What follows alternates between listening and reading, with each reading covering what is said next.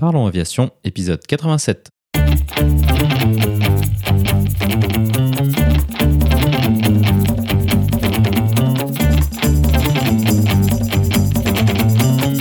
Parlons Aviation, le podcast qui parle de tout ce qui vole. Je m'appelle Antoine et aujourd'hui nous parlons de l'aviation et du climat avec Grégoire du Shift Project. Nous proposerons également la vidéo de la semaine. Dans sa rubrique Actualité, Pierre nous parlera du bilan de 2020 pour l'industrie aéronautique et Airbus. Dans sa rubrique culturelle, Olivier nous parlera du Douglas SBD Dauntless et du film Midway. Bienvenue à bord, j'espère que vous êtes confortablement installés. Parlons Aviation épisode 87 est prêt au départ.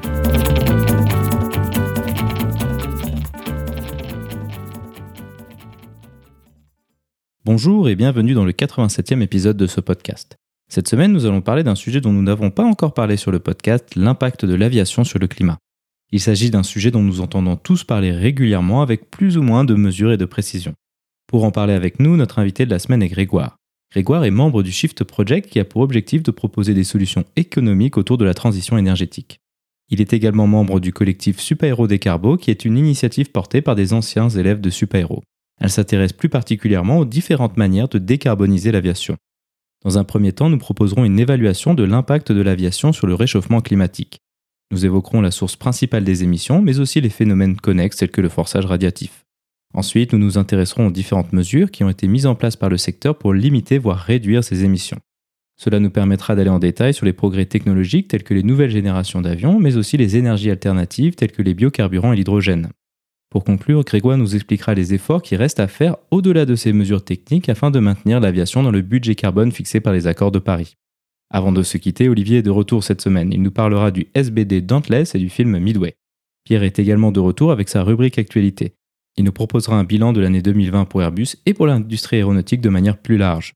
Comme d'habitude, vous trouverez plus d'informations sur les sujets évoqués pendant l'épisode dans la description. Vous la retrouverez à l'adresse parlonsaviation.com/87. Et maintenant, passons donc aux actualités avant de discuter avec Grégoire.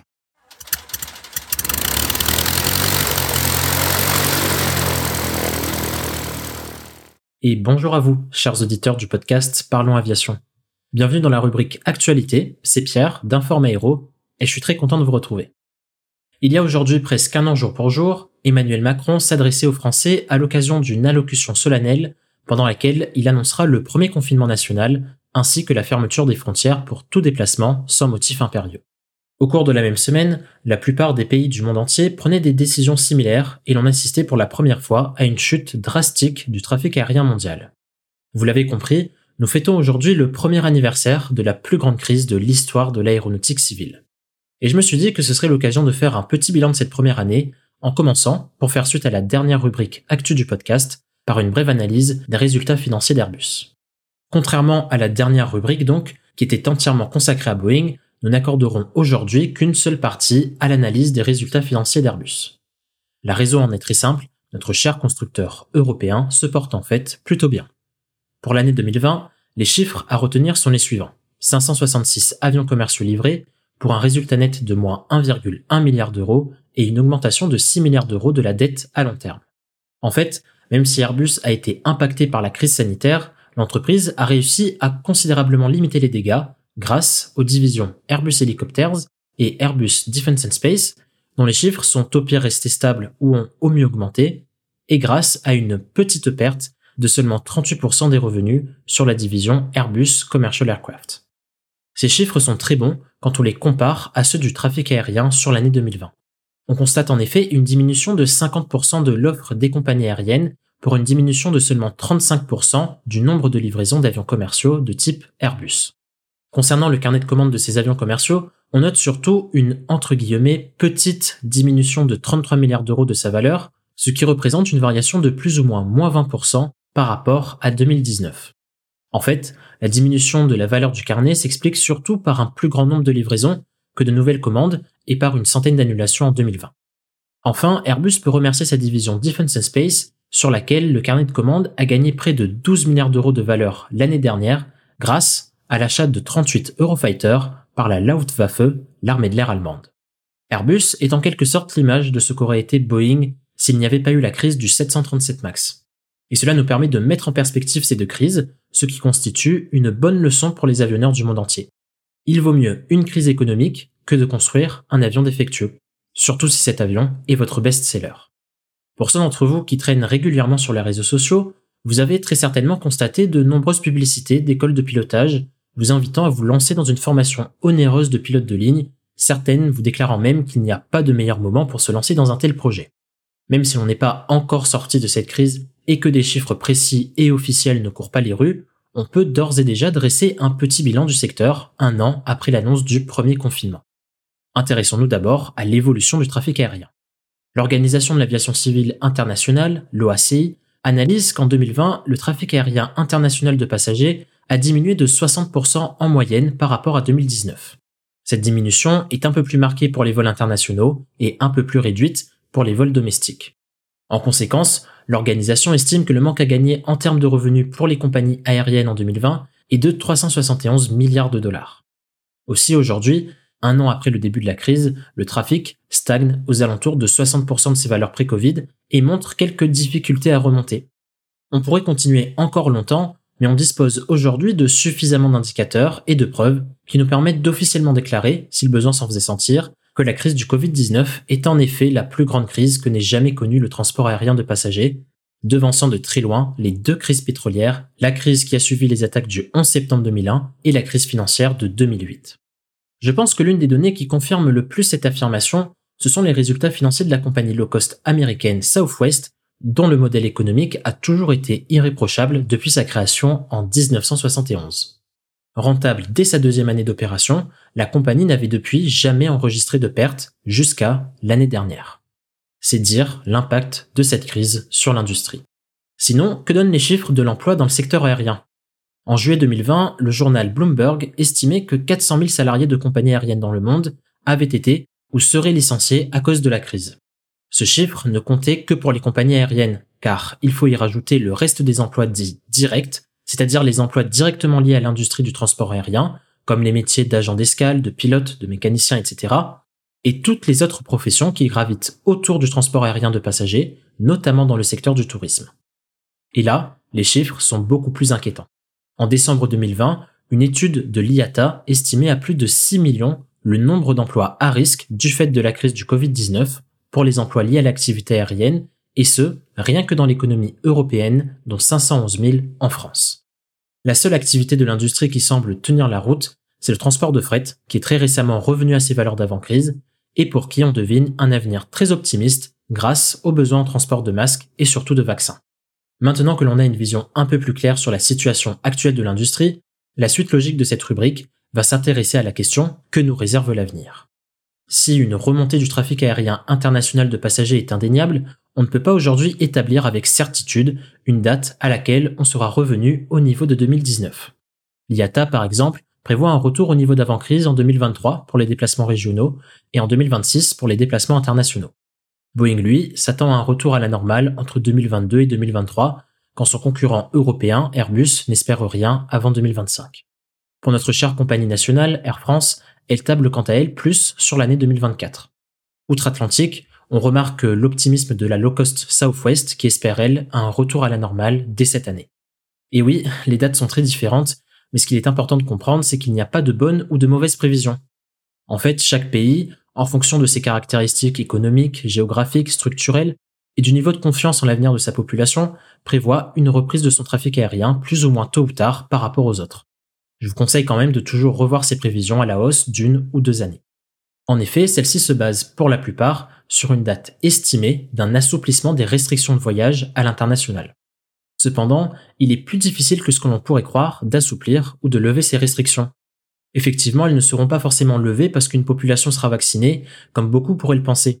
Il suffit de voir qu'aujourd'hui, tous les pays n'adoptent pas les mêmes vaccins. Donc il faudra un moment ériger des accords multilatéraux qui valideront ou pas le vaccin du voisin. Il faudra aussi trouver des ententes concernant les voyageurs qui ne souhaitent pas se faire vacciner, quels tests seront valables, quelle forme d'attestation sera acceptée, etc. À terme, il faudra arriver à une certaine uniformité à l'international afin de ne pas décourager les personnes à voyager, comme ce peut être actuellement le cas. Et quand on constate que déjà en France, les conditions de voyage ne sont pas les mêmes en fonction que vous alliez en Martinique ou à la Réunion, on comprend facilement que pour mettre en place des mesures au niveau international, on a encore besoin de quelques années. En conclusion, ce qu'il faut retenir, c'est que l'industrie traverse actuellement la plus grande crise de son histoire et qu'elle est encore trop fragile pour garantir qu'en 2024 ou en 2025, elle sera revenue au niveau d'avant-crise. Il suffit que les contaminations remontent un peu sur un territoire, et en quelques jours, les restrictions de voyage se durcissent et c'est un retour à la case départ. Par contre, ce dont on est sûr aujourd'hui, c'est que la reprise du trafic aérien de passagers dans le monde va suivre un scénario de reprise dit en W. C'est-à-dire que l'on a et que l'on va avoir un enchaînement de périodes de reprise qui seront suivies de périodes de décroissance, suivant en général l'évolution du nombre de contaminations propres à un pays ou une région. Enfin, il faut s'attendre pour la sortie définitive de la crise à un scénario dit en L, c'est-à-dire que l'on assistera à une reprise constante du trafic aérien de passagers mondial, mais là où l'on avait depuis les débuts de l'aviation commerciale un taux de croissance constant de 5% par an, il faudra maintenant s'attendre à 2 ou 3% par an. Je pense que le seul avis qui compte vraiment, c'est le vôtre, et qu'il est surtout important d'avoir un plan. Prospecter le marché, regarder qui recrute et où ça. Et surtout, n'hésitez pas au préalable à vous orienter vers l'obtention de diplômes généralistes, d'ingénieurs, de techniciens ou d'écoles de commerce par exemple, histoire de toujours retomber sur vos pieds. Un superbe instructeur qui nous a malheureusement quitté il n'y a pas si longtemps m'avait fortement conseillé d'avoir au moins un bac plus 3 avant de me lancer dans une formation de pilote lorsque j'étais encore au lycée. Si à l'époque j'étais peu enthousiasmé par la nécessité d'attendre encore un peu plus avant de tenter de réaliser mon rêve d'enfance, je lui en suis aujourd'hui extrêmement reconnaissant. J'espère que la rubrique actu de cet épisode vous a un peu plus éclairé sur la situation actuelle du transport aérien et vous permettra de prendre une décision un peu plus raisonnée quant à votre volonté de trouver de l'emploi dans le secteur. J'ai essayé autant que possible de vous donner une analyse pragmatique, mais notez qu'elle reste quand même très générale. Bien entendu, il y a encore plein de points, de facteurs que je n'ai pas abordés, comme par exemple le changement des habitudes de travail et de déplacement, la montée du flight shaming ou la prise d'une conscience plus écologique des ménages en Europe et dans le monde. Aussi, si ce genre de contenu vous intéresse, vous pouvez passer sur ma chaîne YouTube, Informe Aéro, sur laquelle j'aborde d'autres sujets d'actualité en relation avec l'aéronautique. Je vous remercie pour votre écoute, un grand merci à Antoine pour me permettre d'intervenir sur son podcast, et je vous dis à la prochaine.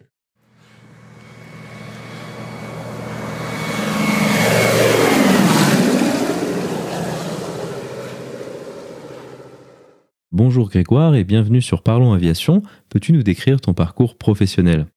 Alors, mon parcours professionnel, euh, j'ai envie de dire, il n'a pas beaucoup d'importance.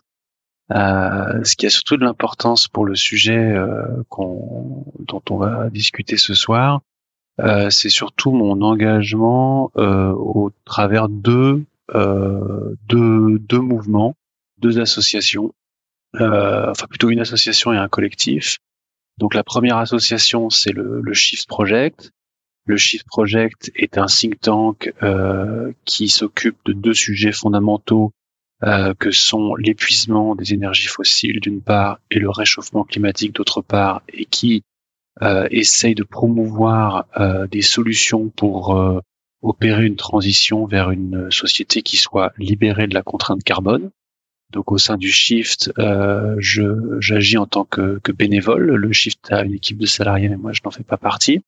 Je suis je suis rentré euh, dans le je enfin, je suis rentré dans l'aventure du Shift Project par l'intermédiaire d'une association qui est attenante au Shift et qui s'appelle les Shifters et qui est une association de bénévoles qui sont des gens qui sont euh, euh on va dire euh, dont la raison d'être est de porter la parole du Shift Project auprès du grand public.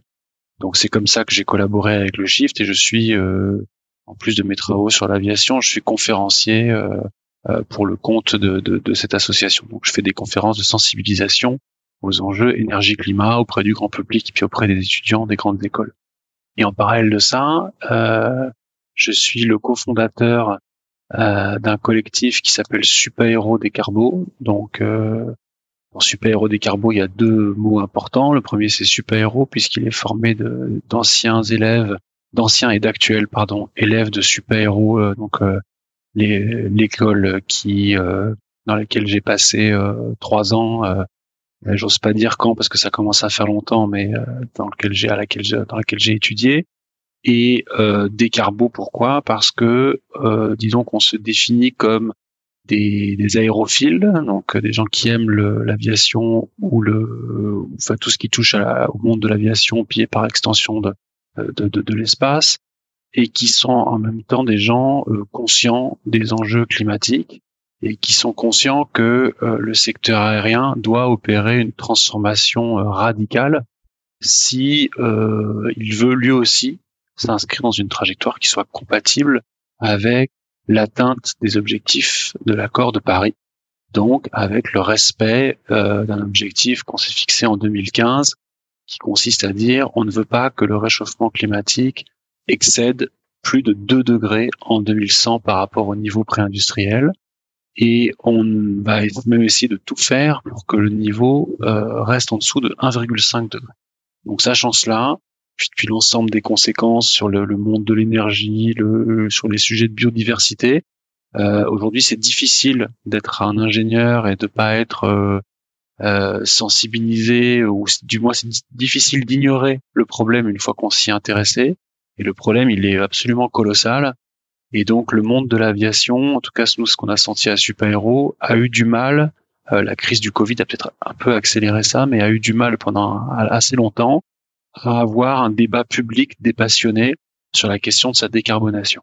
Et donc on avait un peu l'impression qu'on avait d'une part, si on faisait, euh, si, on caricature le, le ce qu'on ce ce qu'on observe souvent, soit dans les médias mainstream, soit même dans les débats publics ou dans des conversations qu'on peut avoir entre entre amis ou pas forcément entre amis d'ailleurs. On, on, a en gros le camp euh, des euh, de l'avion bashing et des anti euh, des anti avions euh, et on a le camp euh, des défenseurs de l'aviation qui parfois euh, frisent le climato-scepticisme. Euh, et donc on s'est dit que ni l'un ni l'autre de ces deux discours était à la, à la hauteur du débat et des enjeux du changement climatique et que ça méritait mieux que ça et que le débat et que pour, instruire le sujet dans, en profondeur et en, va dire en, avec transparence et avec l'exigence scientifique qu'il qu'il nécessite, eh bien euh, rien de mieux que d'avoir des personnes du, du secteur euh, secteur aérien. Donc le but de ce collectif, c'est de faire entendre justement cette voix, cette voix du secteur, cette fois des, des, gens qui travaillent dans le secteur et qui ont quelque chose à dire sur la possibilité qu'a le secteur de se décarboner. Et donc quand on parle de possibilité, on parle aussi de bah, sous quelles contraintes ou sous quelles conditions euh, cela est possible et quelles sont les limites, quelles sont les, les externalités et comment ce débat sur la décarbonation du, du secteur aérien, en fait, adresse un, un, sujet qui est beaucoup plus vaste, qui est euh, la volonté de nos sociétés de changer nos modes de vie pour se décarboner. Et donc, euh, dans le cadre de nos travaux avec le Shift, on avait, en tant que super héros des carbos, participé donc euh, à un rapport qui est sorti, euh, qui est sorti fin mai, au moment où on se demandait si on allait apporter un soutien financier euh, au secteur aérien, éventuellement en échange de conditions euh, de verdissement du secteur. Donc on a accès, euh, on a, on avait un peu axé nos travaux sur qu'est-ce qu'on peut demander, qu'est-ce qu'on pourrait demander en échange d'une aide publique au secteur aérien à court terme. Et là, nous travaillons sur un rapport qui a une envergure beaucoup plus grande puisqu'il se projette à l'horizon 2050 et qui pose la question qu'est-ce qu'on doit avoir fait d'ici 2050 pour espérer être sur une trajectoire qui soit compatible avec le respect de l'accord de Paris? Tout ce que tu viens de décrire, c'est les choses qui vous nous intéressaient aujourd'hui euh, sur cet épisode du podcast. Peut-être on peut essayer de commencer par quelque chose euh, de, de, plutôt basique et d'essayer de quantifier l'impact de l'aviation sur le climat. Alors, euh, à travers ces débats, on entend souvent beaucoup de batailles de chiffres. ouais, mais c'est que 1%, c'est que 2%. Qu'est-ce que ça représente au global et quelle est la taille du problème qui est posé par l'aviation? C'est une très bonne question. Euh, il y a plusieurs façons de répondre euh, à cette question. La première façon d'y répondre, c'est de compter. Donc, le, les émissions de l'aviation sont majoritairement des émissions liées à l'usage. Les émissions qui sont liées à la fabrication euh, de, des avions sont négligeables devant l'usage. Donc, en général, on les compte pas. Les études qu'on peut trouver euh, vont entre 0,5, 1%, 2% de, des émissions sur l'ensemble du cycle de vie. Donc on n'est pas du tout dans une configuration qui est similaire à une voiture ou encore pire à un smartphone qui euh, lui on a 50% des émissions qui sont euh, qui sont déjà là au moment de sa fabrication. Donc l'avion c'est vraiment l'usage. L'usage c'est quoi? C'est euh, la combustion du kérosène qui émet qui émet du CO2. Si on compte les choses en termes uniquement de CO2, Euh, donc savoir combien euh, combien de, de, CO2 un litre ou un kilo de, de kérosène émet, c'est relativement facile à, à, calculer. Il suffit d'écrire l'équation euh, l'équation chimique de, la combustion. Aujourd'hui, l'humanité émet en 2019 environ 42 gigatonnes de CO2. Euh, sur ces 42 gigatonnes, en combustion euh, de kérosène, on en a environ 900 mégatonnes. Donc c'est environ 2% sur le CO2. Si euh, une autre façon de, de voir le problème, c'est de se dire compter le CO2, ça ne suffit pas. Compter la combustion, ça ne suffit pas. Il faut compter autre chose. Et dans ces autres choses, il y a ce qu'on ce qu'on appelle euh, les, les, les, émissions de l'amont. Donc l'amont, c'est euh, la recherche, l'extraction, le raffinage du pétrole et le transport du kérosène une fois qu'il est raffiné. Et ça, ça, ça rajoute un petit peu. On monte à 1,1 gigatonnes euh, par an, enfin en 2019, et c'est nous approche plutôt de 2,5%. Alors nous, c'est le chiffre qu'on a choisi de retenir pour les effets euh, strictement du, du, CO2.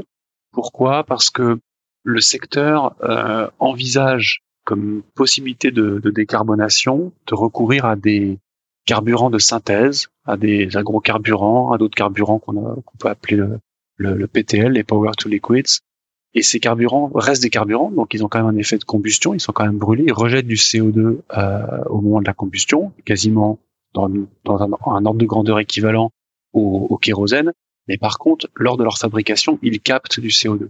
Donc euh, là où ils, où ils, sont intéressants, c'est que les, les, émissions amont de ces carburants sont en quelque sorte négatives et elles viennent pas tout à fait compenser, mais euh, elles viennent atténuer l'effet de combustion euh, dans la partie d'utilisation euh, euh, du kérosène. Donc si on veut être rigoureux et comparer qu'est-ce qu'apporterait un biocarburant de seconde génération, du PTL ou même de l'hydrogène par rapport à du kéro, du, jet aujourd'hui, on pense qu'il est plus raisonnable de, enfin, ça a plus de sens de, de comptabiliser l'ensemble des émissions sur le cycle de vie. Donc là, on retiendra plutôt le chiffre de 2,5%. Ensuite, les avions n'émettent pas, enfin, c'est pas qu'il n'y a pas que le CO2 comme euh, comme émission. Euh, il y a d'autres, il y a d'autres choses qui sont, alors dans, dans, la, dans la combustion, il y a des réactions assez complexes. Il y a des suies, il y a des, y y a des NOx, il y a euh, des mécanismes physico-chimiques qui sont euh, responsables de la formation d'ozone. bon, il y a pas mal de choses assez complexes qui viennent un petit peu augmenter le facteur d'émission si on s'en tient au CO2 seul. Mais surtout, il y a un phénomène qui dont, tout le monde parle euh, sans bien vraiment comprendre pour, de dont il s'agit. Ce sont les fameuses traînées de condensation. Donc les traînées de condensation, ce sont des nuages de, haute altitude qui se forment dans des conditions de température et de d'hygrométrie bien particulières et qui forment euh, des nuages qui viennent amplifier euh, l'effet de serre pendant un temps relativement court, puisque cette amplification de l'effet de serre disparaît dès que les nuages ont disparu. Alors, il y a beaucoup d'études qui ont été faites sur ce sujet, et euh, tout ce qu'on, enfin, une des choses qu'on sait, c'est qu'il y a une, phase, un degré d'incertitude sur la contribution des nuages de haute altitude au forçage radiatif qui est assez fort. Et la dernière étude en date, qui date de, de 2020, qui, est, qui est sortie par, enfin, qui est, dont l'auteur est un monsieur qui s'appelle Lee et qui est le, la référence mondiale sur le sur le sujet. Et euh, ce que dit cette étude, c'est que la contribution euh, de l'aviation à l'ensemble du forçage radiatif était en 2011 de 3,5%. Euh, donc en, en, tenant compte du CO2 et des effets hors CO2, notamment les traînées de condensation. Alors le problème, c'est que euh, on n'a pas connaît pas cette contribution aujourd'hui en 2018, euh, tout simplement parce que le forçage radiatique anthropique ou anthropogénique global n'a pas été réévalué par le GIEC. Quand il le sera, on pourra connaître la, la, part de l'aviation au forçage radiatif en 2018. Mais aujourd'hui, soit on connaît la contribution au CO2 en 2019, soit on connaît le forçage radiatif en 2011. Donc c'est 2,5% pour le premier, c'est 3,5% pour le second. Mais quand on parle de ça, on parle de choses qui sont pas, qui sont ni le même phénomène, ni à la même date. Si on veut être très précis, on peut pas dire plus que ça d'un strict point de vue scientifique aujourd'hui. Souvent, l'argument qu'on entend quand on parle de, ces chiffres-là, c'est ouais, ben 3,5% même, c'est pas beaucoup par rapport au global. Pourquoi est-ce qu'on embête l'aviation pour, aussi peu? En quoi est-ce que cet argument est, peut-être un peu limite? Je pense que ça doit être le genre de choses que, vous, vous, essayez de, d'illustrer par vos travaux. Alors cet argument, il n'est pas limite du tout. J'ai envie de dire que déjà, il est, il est en première instance tout à fait recevable à condition euh, qu'il soit frappé du sceau de la candeur. C'est-à-dire que c'est un argument qui, ou c'est, plutôt une réaction naturelle euh, lorsqu'on se penche sur le problème. Euh, en général, quand vous avez envie de résoudre, euh, si vous, quand on voudrait résoudre un problème du, de ce type-là, on, on, on, aurait envie de commencer par s'attaquer au, au plus gros morceau. Le problème, c'est que l'aviation, c'est une petite partie des transports. Les grands, les grands les grands les grands responsables, on va dire, les grandes causes d'émissions euh, à l'échelle à l'échelle mondiale sont les transports, c'est l'industrie euh, et c'est en gros l'énergie et l'agriculture. Donc c'est vrai que l'aviation représente une petite part là-dedans. Maintenant, l'aviation est un secteur dont la croissance fait que le trafic euh, double environ tous les 15 ans. Et donc, même s'il est faible aujourd'hui, eh bien, euh, à force de faire x2, x2, x2, assez rapidement, euh, l'aviation va devenir euh, va devenir problématique. Une autre façon de, de, de répondre à, cette, euh, à cet argument, c'est de se dire que de toute façon, les efforts sur un secteur en particulier ne seront pas suffisants pour arriver à tenir l'accord de Paris. Enfin, l'objectif de l'accord de Paris, il faut qu'on arrive à se à, à limiter nos émissions d'ici 2100 à 900 gigatonnes en cumulé. D'accord? Donc au rythme actuel, ça veut dire si on stabilisait nos émissions aujourd'hui, ce qui n'est pourtant ce qui n'est pas le cas, parce que même en 2020, nos émissions ont augmenté malgré la crise sanitaire. Si on arrivait à, à, à regarder le niveau actuel, euh, ce budget carbone serait épuisé au bout de 25 ans. Donc même si on décarbone complètement l'agriculture, ou complètement le secteur de l'énergie, complètement le secteur de l'industrie, ou complètement le secteur des transports, ça suffira pas.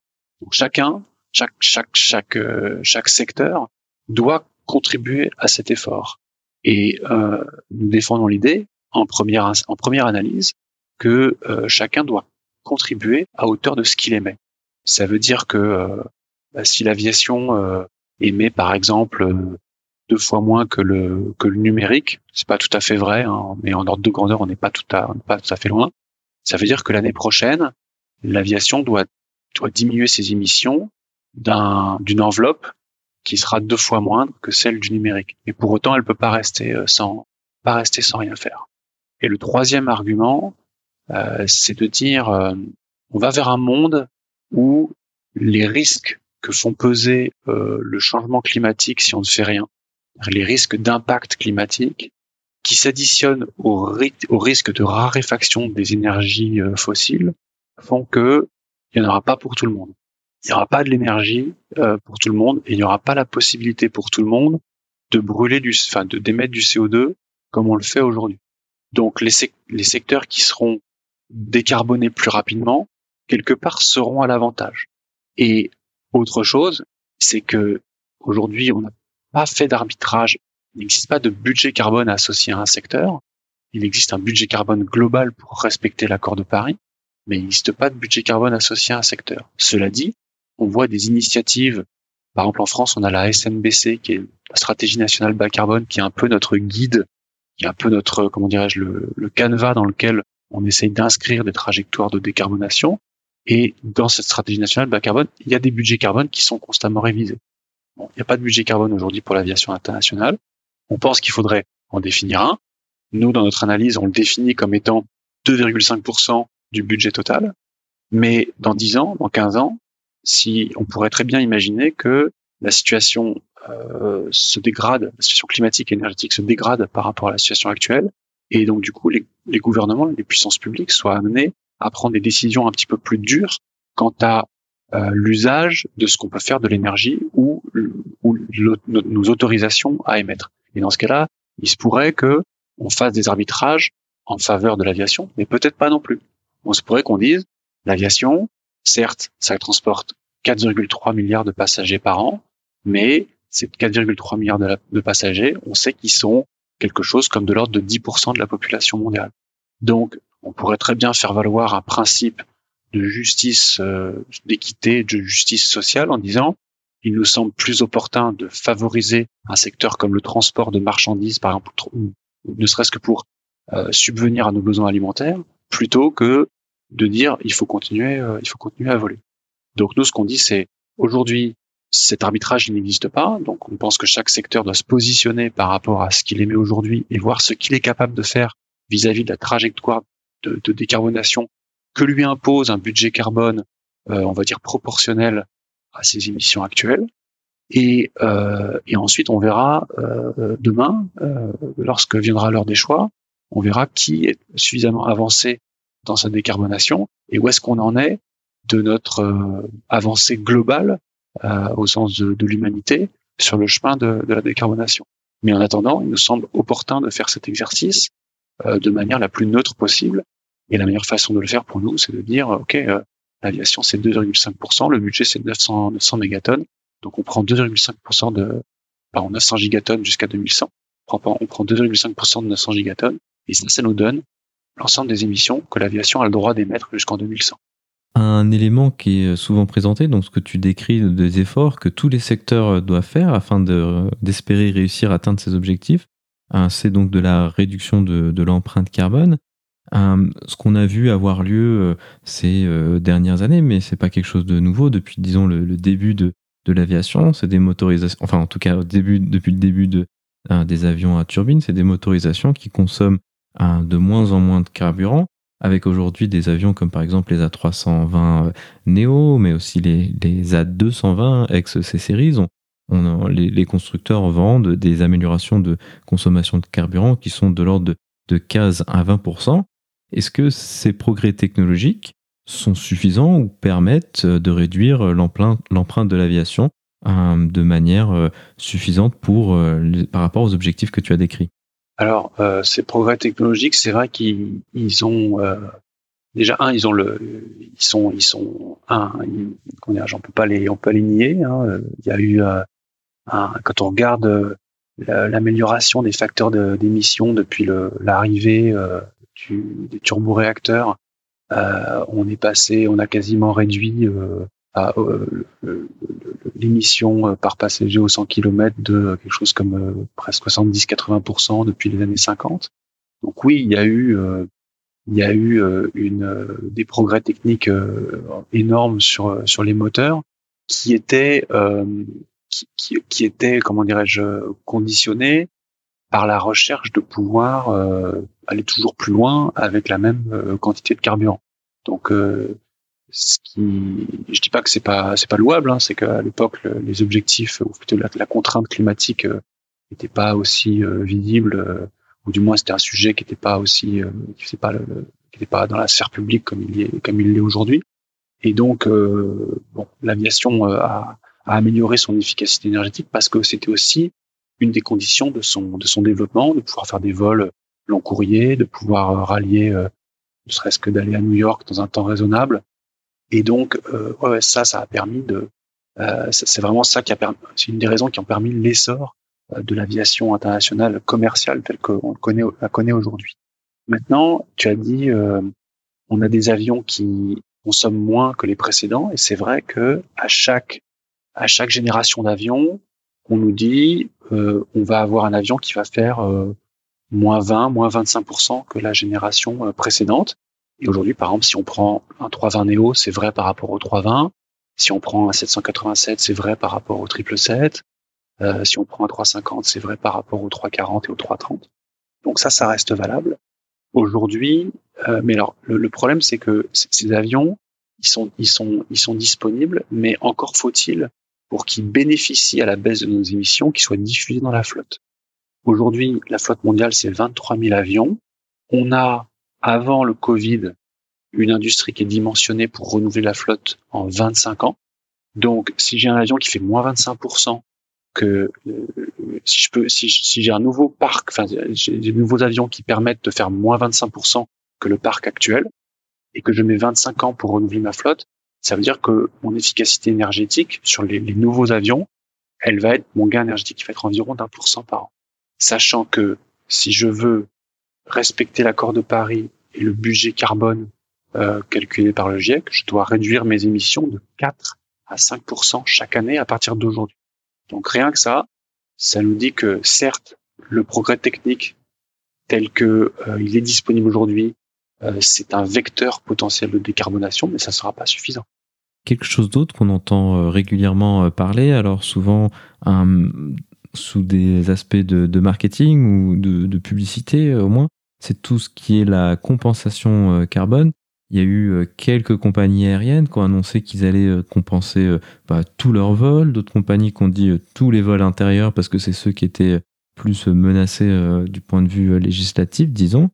La question qu'on peut déjà commencer par se poser, c'est qu'est-ce que c'est que cette compensation carbone?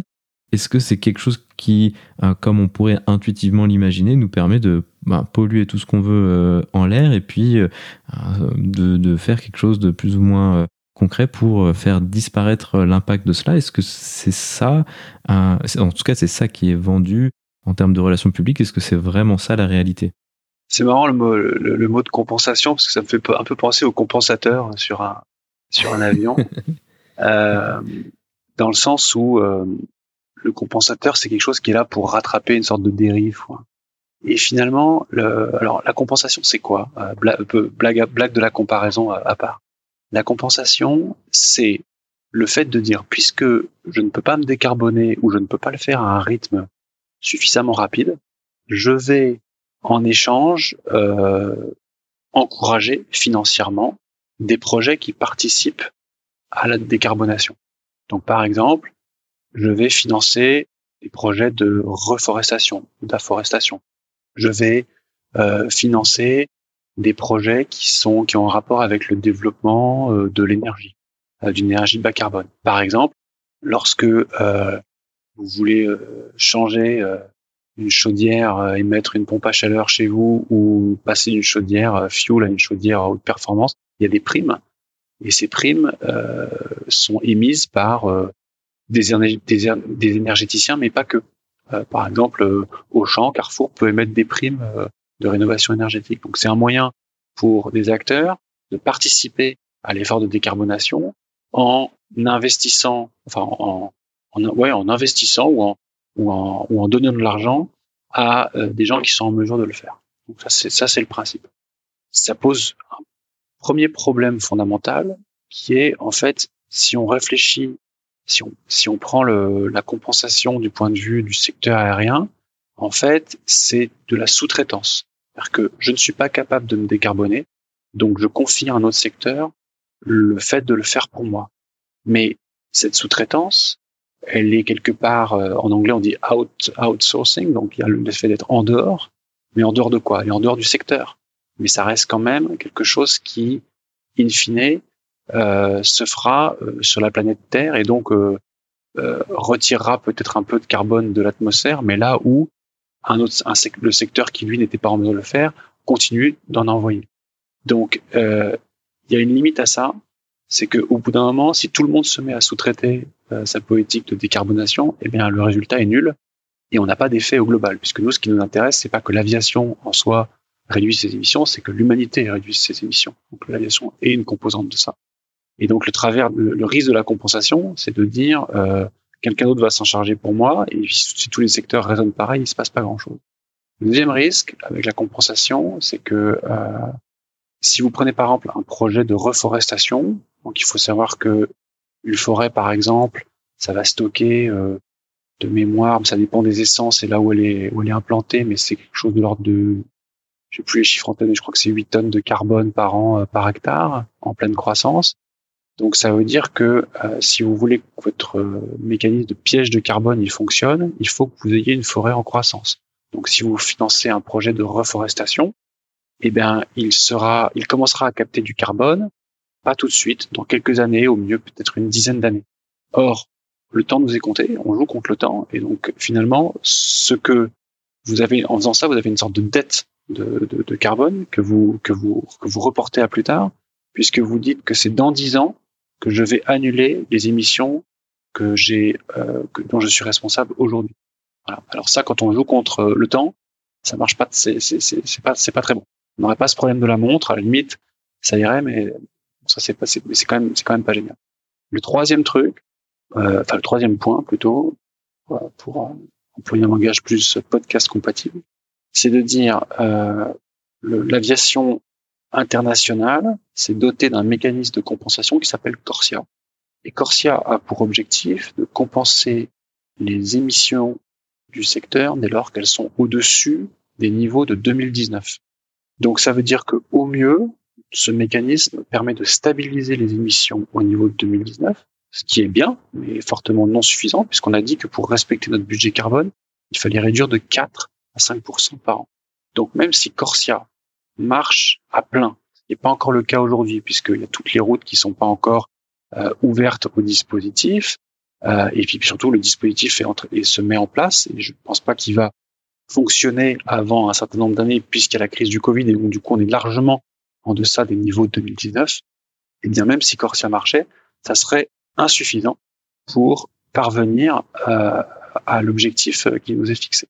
Et par ailleurs, si l'aviation se décarbone, ne serait-ce que de 1, qu'elle réduit de 1% par an aujourd'hui, elle restera toujours en dessous des niveaux de 2019, elle n'y reviendra pas puisqu'elle se décarbonera, et donc Corsia ne jouera pas. Donc, la compensation, c'est un premier pas, un premier mécanisme qui permet de répandre le fait qu'il faut se décarboner et que si on n'y arrive pas, on va peut-être, dans un premier temps, avoir, faire appel à d'autres mécanismes, mais à long terme, ça marche pas. À long terme, on a besoin d'une vraie stratégie de, de réduction, et c'est pas parce que je compense, donc j'achète à quelqu'un d'autre le droit de polluer, que au niveau global, sur l'ensemble des émissions, je peux m'abstenir de mon devoir de me décarboner moi-même. Donc on a fait un peu le tour des euh, alternatives qui sont proposées euh, de manière classique, dont on entend parler et euh, qui sont implémentées aujourd'hui. donc ce que tu as dit plusieurs fois, c'est que ça ne suffisait pas en tant que soi. Quelles sont donc les propositions qui peuvent être faites pour ben, commencer à aller vers une direction où cette décarbonation se fait de manière plus efficace? Déjà, il y a au moins deux choses dont on n'a pas encore parlé et qui sont des propositions qui sont avancées par le secteur. C'est que déjà le secteur s'est donné pour objectif d'atteindre en 2050 un niveau d'émissions qui soit la moitié de ses émissions en euh, 2005. Pour ça, euh, il compte sur trois piliers. Le renouvellement des, flottes, on en a parlé. Corsia, euh, le mécanisme de compensation, on en a parlé. Mais un autre, euh, autre vecteur de décarbonation, c'est l'introduction des carburants alternatifs. Donc ça, c'est aujourd'hui un élément fondamental de la décarbonation du secteur. C'est la capacité donc de pouvoir utiliser des carburants dits de synthèse, donc qui ne viennent pas d'hydrocarbures, qui ne sont pas fabriqués à partir d'hydrocarbures et qui vont euh, en fait capter du carbone pendant leur fabrication pour en rejeter lors de la, de la, de la combustion. Donc ça, c'est un premier point. Et le deuxième point, c'est le recours à des motorisations de type électrique, on commence à entendre parler pour des petits appareils, ou à hydrogène pour des appareils de taille un peu plus un peu plus grosse, puisque dans le projet euh, Zero Hip récemment présenté par Airbus, on envisage de faire voler en 2035 des avions euh, des avions à hydrogène euh, sur une capacité qui pourrait aller jusqu'à 200 200 passagers et sur un range qui pourrait aller jusqu'à 2000 2000 miles donc plutôt sur du euh, court moyen courrier, on va dire. Donc ça, euh, c'est évidemment aujourd'hui. alors pour l'hydrogène, le cas est un peu particulier parce que ça demande quand même de revoir un certain nombre de points sur l'architecture des avions. Mais pour les carburants alternatifs, aujourd'hui, sur les avions les plus récents, on a des carburants de type drop-in, donc on peut les mettre directement dans les réservoirs de kérosène jusqu'à un certain pourcentage du réservoir. Donc aujourd'hui, c'est 50% pour les avions les plus récents. Euh, donc ça veut dire que si j'ai euh, des biocarburants et en, en, raccourcissant, en, en, faisant l'hypothèse que euh, je vais capter autant de carbone sur leur sur la fabrication que ce que je vais en émettre sur la combustion, ce qui n'est pas tout à fait vrai, ce qui est probablement loin d'être vrai, mais faisons cette simplification, ça veut dire que j'aurai un potentiel de diviser les, les émissions de, de, de l'aviation euh, par deux, à condition que un, j'ai suffisamment de, de biocarburants deux, que j'ai des avions dont les motorisations soient capables d'accueillir 50% de biocarburant sur toute la flotte. Ça aujourd'hui c'est pas le cas et c'est pas le cas et en plus on n'a pas suffisamment euh, de bio euh, de biocarburant aujourd'hui. aujourd'hui, on, a environ moins de, je crois que c'est moins d'un, c'est moins de 1% de biocarburants de deuxième génération qui sont utilisés dans l'aviation, euh, sachant que on voudrait arriver en 2050 à faire voler certains avions avec 100% de 100% de biocarburants. Donc là, il y a vraiment un défi, on va dire industriel, qui est de créer une filière de biocarburants. il faut que cette filière, elle se crée suffisamment vite. Et euh, il faut qu'on ait, euh, donc, si on, puisque là on parle de biocarburants de deuxième génération, qu'il faut qu'on puisse. Alors aujourd'hui, cette filière elle n'existe pas. Euh, elle existe de manière la, filière industrielle qui existe, c'est des, carburants de première génération, donc qui sont en concurrence avec des usages alimentaires. Euh, si on veut aller sur la deuxième génération, ce sont des, des déchets, c'est essentiellement le, la réutilisation des déchets. Donc ça peut être des déchets alimentaires, ça peut être des déchets animaux, ça peut être des déchets forestiers. Euh, il y a euh, des expérimentations euh, en cours, on sait les fabriquer. Passer à l'échelle industrielle, pour l'instant, c'est on n'est encore que qu'à nos débuts. Donc il faut que cette chaîne, elle se, elle se construise. Et ce qu'on voit, c'est que même si elle se construit de manière à obtenir, à ce qu'on obtienne euh, 100% de biocarburant en 2050, si on a euh, le, temps que le temps que les, biocarburants arrivent, ben le c'est pas suffisant pour quand on fait le calcul, c'est pas suffisant pour qu'on tienne pour qu'on tienne le budget carbone. Sur l'hydrogène, le problème est un peu plus un peu plus à la fois il est plus compliqué, mais aussi il est plus il est plus il est aussi plus stimulant sur le plan de l'ingénierie puisque ça demande à, à réfléchir à comment est-ce qu'on peut embarquer de l'hydrogène donc soit sous forme euh, gazeuse euh, sous, sous, haute pression à 700 bars, soit sous forme liquide. Donc là, il faut le refroidir à moins de 153 degrés. Euh, donc ça pose quand même des contraintes, euh, on va dire, euh, de structure euh, sur la fabrication des réservoirs. Donc des contraintes intéressantes hein, que les ingénieurs vont se donner à cœur joie de d'essayer de, d'incorporer dans le dans leur programme mine de rien, euh, même si euh, même s'ils y arrivent et on souhaite on souhaite euh, activement qu'ils y arrivent, on aura quand même en 2035 un avion qui pourra remplacer, qui pourra se positionner sur plutôt le segment des, des, moyens courriers et qui donc résoudra pas le problème du long courrier. Par ailleurs, il va se poser un autre problème qui est l'approvisionnement en hydrogène. Aujourd'hui, pour fabriquer de l'hydrogène, donc l'hydrogène c'est un, on n'en trouve pas, euh, on trouve pas comme ça dans la nature. Il suffit pas de se, se baisser pour en, pour en ramasser. Euh, il faut le fabriquer. Euh, on a l'habitude de le fabriquer depuis longtemps puisqu'il est utilisé dans un certain nombre de procédés industriels, euh, notamment lorsque, par exemple, dans les aciéries ou dans la fabrication d'engrais.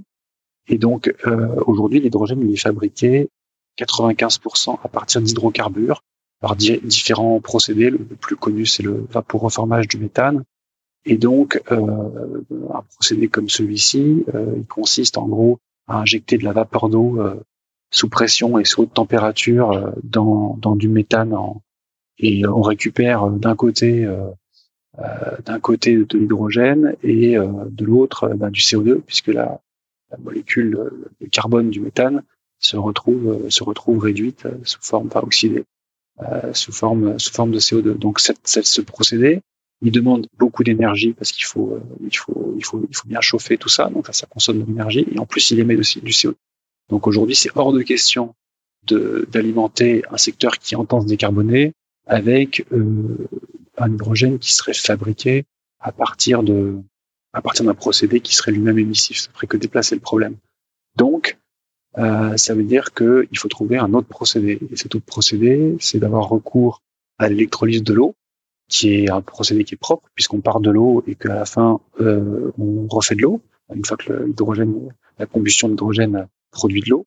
Le problème c'est que bah, la molécule d'eau elle a l'inconvénient d'être extrêmement stable, peut-être un petit peu moins que la molécule de CO2 mais néanmoins très stable et donc il faut apporter beaucoup d'énergie pour la casser. Et c'est l'énergie donc c'est l'électricité et il faut qu'elle soit produite sous forme elle-même décarbonée. Donc produire de l'énergie sous forme décarbonée, ça veut dire faire du nucléaire ou de l'hydroélectricité ou de l'éolien ou du photovoltaïque. Sachant que on en revient à un autre problème qui est, on se dit, ok, donc ça veut dire que c'est plus le problème de l'aviation, c'est le problème de la filière énergétique qui elle-même est euh, dans une espèce de quadrature du cercle pour savoir comment elle va se décarboner. Donc le grand, en fait, le, à la fois le, la grande, la grande force de l'aviation, c'est qu'elle dispose des moyens, euh, elle devrait être en mesure de disposer techniquement des moyens d'accueillir des sources d'énergie bas carbone demain qui lui permettent de continuer à voler. Mais sa faiblesse, c'est de reposer, euh, de faire reposer sa stratégie de décarbonation sur euh, finalement une filière dont elle n'a pas le contrôle, puisque demain, euh, eh ben, elle n'est pas la seule à devoir se décarboner, et donc elle ne sera pas la seule candidate à euh, demander, enfin à l'attribution de ces énergies. Et donc on en revient à la question de savoir que euh, non seulement il faut que ces énergies soient produites en quantité suffisante, mais il faut que les autres secteurs euh, mènent leur décarbonation à bien eux aussi. Et si jamais euh, l'un d'entre eux est en retard, voire dans le pire cas tout le monde est en retard, malheureusement, on a le droit de penser que euh, il va genre faire un arbitrage pour l'attribution euh, de l'énergie au secteur qui, à ce moment-là, sera considéré comme en ayant le plus besoin. Est-ce que cet arbitrage sera fait en faveur de l'aviation bah, Personne ne peut le dire aujourd'hui. Très bien, donc ça c'est intéressant. Effectivement, euh, ces avions à l'hydrogène, c'est quelque chose qui a fait beaucoup de presse euh, récemment, mais ça nécessite énormément de technologie. L'hydrogène, c'est quelque chose dont on entend parler, euh, bah, moi j'entends parler depuis, depuis tout petit. Est-ce que c'est vraiment quelque chose qui est un objectif réalisable? Est-ce qu'on arrive aujourd'hui à, à, évaluer, de dire, ben, on devrait y arriver ou euh, y a, ça va être quand même euh, très compliqué euh, d'arriver à cet objectif de faire voler des avions sur des portées même de 2000 nautiques par exemple Alors faire voler un avion à hydrogène, j'ai envie de dire c'est le c'est le enfin c'est le nous on fait confiance à, à l'industrie. Il y a des roadmaps qui ont été des, des, preuves de concept qui ont été faites. Il y a plusieurs trajectoires affichées par le secteur il y a le scénario euh, Clean Sky 2 euh, qui, euh, qui valide le concept. Le fait qu'Airbus, par exemple, se positionne sur, ce, sur, sur un sujet comme celui-ci nous semble assez révélateur de la confiance qu'ils ont dans le fait d'y arriver. Pourquoi? Parce que aujourd'hui, les acteurs de l'industrie aéronautique qui sont pas des millions. En gros, on a le duopole, euh, c'est une forme duopolistique, hein, c'est Airbus, Boeing. Euh, il y a quelques concurrents notamment je pense par exemple au chinois euh, Comac, mais qui n'a produit qu'un seul type d'appareil, qui est uniquement, euh, ah, je crois qu'il y a une trentaine d'exemplaires qui sont euh, qui sont opérés uniquement par des compagnies nationales chinoises, et puis les autres appareils ils sont ils ont ils ont pas encore été ils ont pas encore été produits. Donc pour l'instant c'est non significatif.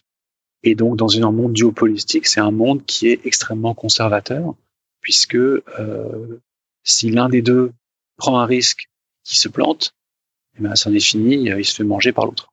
Donc euh, le fait que Airbus annonce ça aujourd'hui, c'est, c'est, je pense que c'est révélateur du fait qu'ils ont une assez bonne confiance le fait d'y arriver. C'est courageux aussi, c'est, c'est tout à leur honneur. Peut-être que ça va faire, euh, ça va forcer Boeing à se positionner. Et je dirais que pour l'ensemble du monde industriel, c'est plutôt une bonne nouvelle parce que ça va nous obliger à lever des fonds euh, sur le sujet de l'hydrogène, qui de toute façon sera un sujet au cœur de, des problématiques de décarbonation euh, tôt ou tard.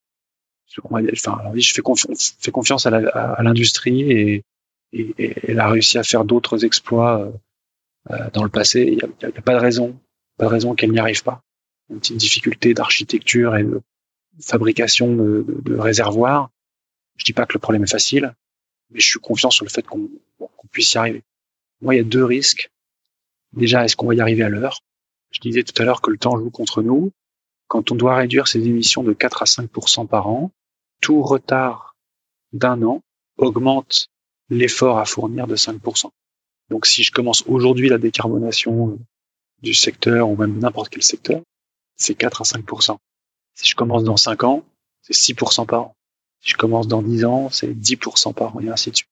Donc, c'est-à-dire que plus on tarde, plus la pente est dure. Et plus pendant ce temps-là, les émissions euh, continuent de s'accumuler, plus le risque d'avoir atteint le budget carbone augmente. Et donc, plus le risque de s'éloigner de l'objectif de l'accord de Paris euh, augmente. Donc là, il y a une question de, déjà de temporalité. Ensuite, il y a une question, on l'a dit, d'approvisionnement, de, pouvoir faire de, l'hydrogène qui soit euh, dit vert qui sera euh, gris, mais on essaie, on espère le gris le plus clair possible. Comme toute fabrication, comme tout procédé industriel, il sera pas totalement, il sera pas totalement zéro carbone, mais s'il est produit à partir d'électrolyse de l'eau sur une source d'électricité décarbonée, ben, ça sera, ça sera, ça sera bien. Après, on a un autre problème qui est l'hydrogène. Il a, la, c'est un gaz qui a la, la mauvaise manie d'être extrêmement, extrêmement petit. Les molécules sont extrêmement petites et donc contenant de l'hydrogène, c'est un problème. Et donc, il a tendance à s'échapper encore plus que s'échappe le méthane aujourd'hui. Donc, il va falloir avoir des infrastructures pour le transporter, pour le stocker. il va falloir que les aéroports disposent de ces infrastructures. Donc ça, euh, ça veut dire que non seulement il faut que les compagnies euh, changent leur euh, changent leur flotte. Peut-être qu'on va, on reviendra après sur la question du renouvellement des flottes parce qu'il y a une vraie question financière dans un contexte de crise sanitaire qui est là aussi une sorte de quadrature du cercle à résoudre. Mais euh, le grand défi pour, euh, pour l'hydrogène, c'est aussi que la, possibilité de pouvoir refaire le plein d'hydrogène dans les aéroports qui seront euh, dans, dans, quasiment tous les aéroports, si on veut que ça serve l'aviation internationale. Et donc, euh, il y a un vrai défi d'infrastructure.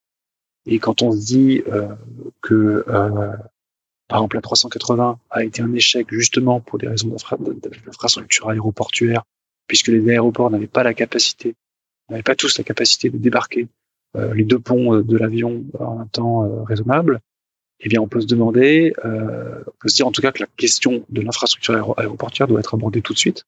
Et il y a clairement un gros point d'interrogation à ce niveau-là.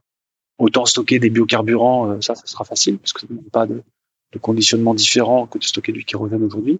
Autant stocker l'hydrogène, euh, ça pose un problème encore plus grand, je dirais, à bord des, d'un aéroport qu'à bord d'un avion, puisqu'à bord d'un avion, il suffit de le stocker pendant quelques heures, alors que euh, dans un aéroport, il va falloir le stocker pendant plusieurs, euh, plusieurs jours, plusieurs semaines. Il est, il est là. Les deux problèmes, pour moi, ils sont là. Ils sont sur le, la fabrication euh, bas carbone de l'hydrogène et d'avoir un réseau d'infrastructures suffisant pour pouvoir refaire le plan.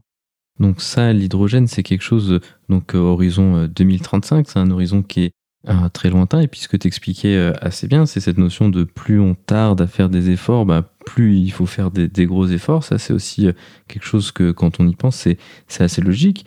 Donc, euh, si, si j'ai bien suivi, il faudrait commencer en fait ces réductions de 4 à 5 euh, annuelles dès, dès aujourd'hui. Quelles sont les solutions qui, qui nous permettent de, de faire ça aujourd'hui? Est-ce que la compensation carbone, ça suffit pour remplir ces objectifs? Est-ce que, est-ce que on a les outils pour faire ça aujourd'hui?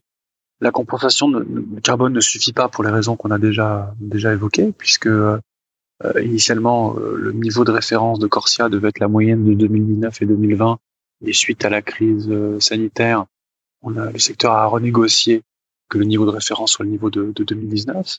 Donc de toute façon, en 2020, il faut faire au moins moins 5% par rapport à 2019 et à chaque et ainsi de suite chaque année.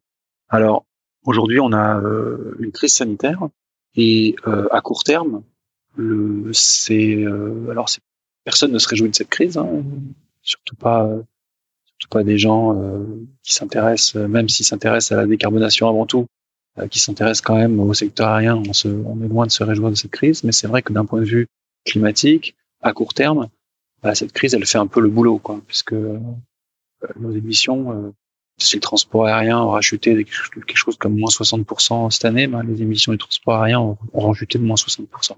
Néanmoins, cette crise, elle fait pas tout. Dans un scénario euh, business as usual où il n'y aurait pas eu le Covid, et sur une croissance, on peut dire, euh, d'environ 4% par an, qui est un chiffre qu'on trouve assez, euh, assez répandu dans les analyses, du moins les analyses pré-Covid, on aurait, euh, si on ne faisait rien, si on avait rien, si on ne faisait rien, on aurait dans ce cas de figure, je crois, de mémoire, on aurait consommé le budget carbone euh, de l'aviation en quelque chose comme en 2034-2035. Donc déjà, si on ne faisait rien aujourd'hui, c'est-à-dire que le moment où l'avion hydrogène arrive, c'est déjà trop tard. Il y a le Covid. Aujourd'hui, on, pourra, on peut parler de reprise euh, par rapport au Covid, mais euh, le scénario le plus optimiste, il entend reprendre euh, au, au, au, au, niveau d'émissions de 2024, de 2019 pardon, en 2024, le scénario pessimiste, on reprendrait, euh, on, retrouverait les niveaux de, les niveaux de 2019 en 2029. Donc ça, ce sont des scénarios qui sont établis par Eurocontrol et qui dépendent essentiellement de la date à laquelle on aura un vaccin. Si euh, dans l'hypothèse la plus favorable on reprend en 2024, tout à l'heure j'expliquerai pourquoi en fait cette hypothèse c'est pas la plus favorable d'un point de vue de la décarbonation, ou pas, on verra où, où nous mène le, le cheminement. Mais si, toujours est-il que si on reprend en 2024, si on retrouve les niveaux de 2019 en 2024, en fait, la date à laquelle on a atteint le budget carbone se déplace de trois ans. Donc ça veut dire que cette espèce de, de mise à pied extrêmement violente que subit le secteur aujourd'hui, en fait, ne lui fait gagner que trois ans dans l'atteinte de son, de son budget carbone. Donc, il faut euh, effectivement commencer euh, dès à présent. Alors, qu'est-ce qu'on peut faire à très court terme? En fait, euh, ce qu'on peut faire à très court terme, c'est ce que les, compagnies le font déjà. Il y a tout ce qui concerne bah, déjà l'optimisation des opérations. Ça peut être des opérations au sol. Par exemple, ça va être des opérations de roulage où on va démarrer les moteurs le plus tard possible. On va faire le taxi que sur un moteur lorsqu'on le peut. On va euh, limiter l'usage de l'APU au sol. Et puis en vol, on va essayer de voler euh, avec euh, un cost index le plus bas possible, hein, donc plutôt vers zéro pour pour Airbus, puis un peu au-dessus pour, pour pour Boeing. Je crois qu'ils le calculent pas exactement de la même façon. Et puis on va essayer d'optimiser des trajectoires et de faire le plus possible de, de descente continue, par exemple. Et tout ça, alors pour avoir euh, dans le groupe des pilotes, dans le groupe de travail, c'est déjà des choses qui sont, euh, qui c'est déjà une culture euh, qui, qui se répand surtout chez, chez les jeunes pilotes qui sont conscients de ces enjeux. Et je, pour en discuter avec pas mal d'amis pilotes, il y en a beaucoup pour, pour qui c'est vraiment un vrai défi intellectuel d'essayer d'aller chercher la bonne trajectoire. Parfois, ils sont aidés comme par des systèmes de type intelligence artificielle qui permettent d'apprendre sur des vols passés, au sein de la même compagnie et d'essayer de trouver euh, la trajectoire optimale. Tout ça, lorsqu'on fait le calcul, euh, ça représente malheureusement que euh, de l'ordre d'une dizaine de pourcents de, de, l'effort à faire. Donc c'est bien, c'est très bien même, puisque tout, tout, gramme de CO2 évité est, bon à prendre, mais ça n'est intéressant qu'à partir du moment où il y a quelqu'un qui compte le carbone et qui vérifie si on est dans les clous ou si on n'est pas dans les clous. Donc euh, malheureusement, là encore, c'est pas suffisant.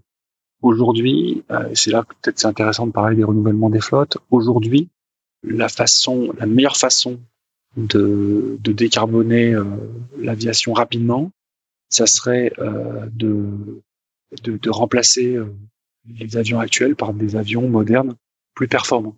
Et ça, ça pose deux problèmes. C'est que un, il faut les produire, qu'il faut que l'industrie tourne à bloc. Et aujourd'hui, euh, l'industrie elle a plutôt réduit sa voilure pour s'ajuster à la crise sanitaire. Donc là, ça marche pas. Et il faut que les compagnies aient de l'argent pour acheter les nouveaux avions. Et là aussi, ça marche pas, puisqu'aujourd'hui, euh, bah, il y a un certain nombre de compagnies qui sont menacées de faillite. Et celles qui sont pas menacées de faillite, euh, essaient de faire le dos rond et de survivre avec la trésorerie qu'elles ont. Leur problème n'est évidemment pas de euh, renouveler leurs avions, mais plutôt de survivre à la crise sanitaire. Donc, euh, là, on en revient, enfin, on arrive sur un autre sujet qui est comment on finance la décarbonation dans un monde, dans un secteur euh, dans lequel la croissance est compromise à court terme et compromise à long terme si jamais euh, on ne se décarbone pas assez vite. Donc là, j'ai pas la réponse, mais tout, ce que tout ce que je peux dire, c'est que le mode de fonctionnement antérieur qui consiste à se financer par la croissance aujourd'hui ne marche plus et que euh, si je dois passer d'une économie de croissance, euh, l'industrie aéronautique, elle produit environ 2000 avions par an, elle est dimensionnée pour pour produire ces 2000 avions dans un contexte où il y a à peu près les deux tiers qui vont servir la croissance du trafic et le tiers restant qui va servir le renouvellement des flottes. Donc dans un contexte où la croissance du trafic serait remise en question, ça veut dire que l'essentiel de mon industrie peut servir le renouvellement. Le problème, c'est que économiquement, elle n'est pas dimensionnée pour ça. Donc ça veut dire que là, si c'est vraiment la décarbonation qu'on choisit et si on veut continuer à faire des avions qui dépensent le moins de carbone possible, il y a un changement économique euh, à opérer. Ok, très bien. Alors ça, c'est très intéressant. C'est finalement une note euh, assez positive que euh, grâce au renouvellement de flotte, on, arrive à résoudre en bonne partie ce problème.